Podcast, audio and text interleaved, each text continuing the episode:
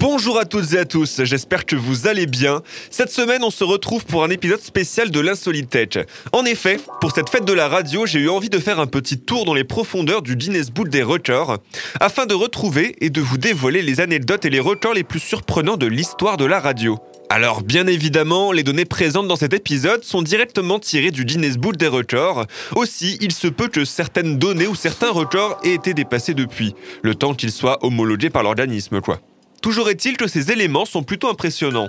Alors, ça vous tente de découvrir les anecdotes les plus surprenantes de la radio? Dans ce cas, direction l'insolitelle pour un épisode spécial. Cette semaine, on a parlé des animateurs et des animatrices. On a parlé des émissions. On a parlé également de l'objet radio en lui-même.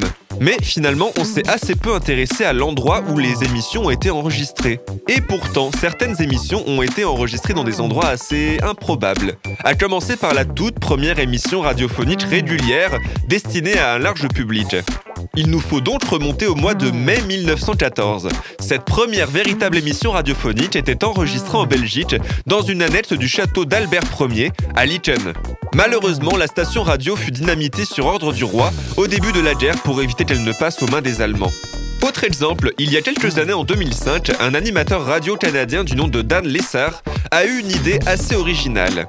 Réaliser une émission de radio pendant deux heures à 2340 mètres sous terre. Typiquement le genre d'idée qui peut paraître bonne lorsqu'on y pense, mais qui devient de plus en plus absurde avec du recul. Eh bien là, pas du tout. L'émission a bel et bien été réalisée.